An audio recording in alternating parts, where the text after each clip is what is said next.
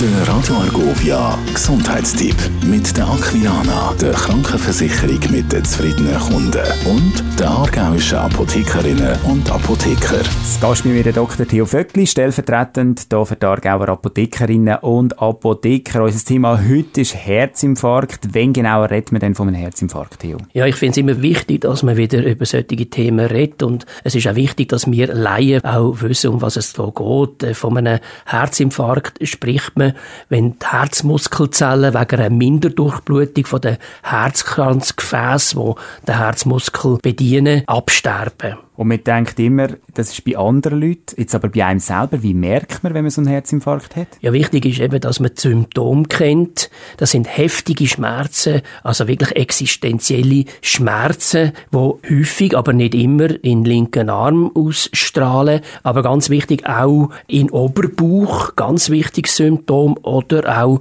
im Rücken. Einfach heftigste Schmerzen, 144. Welche sind denn die grössten Risikofaktoren für einen Herzinfarkt?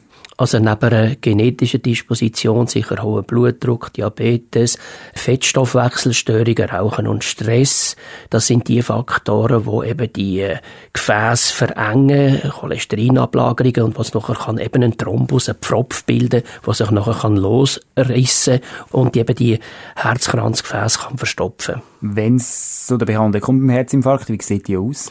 Also nochmal, äh, wenn irgendwie ein solcher Schmerz in dem Sinn auftritt, 144 wählen, der Notfall wählen, lieber einmal zu viel als einmal zu wenig, das wissen alle, äh, das ist überhaupt kein Problem. Also keine Zeit verlieren, Zeit ist Muskel, Zeit ist Leben von dem her.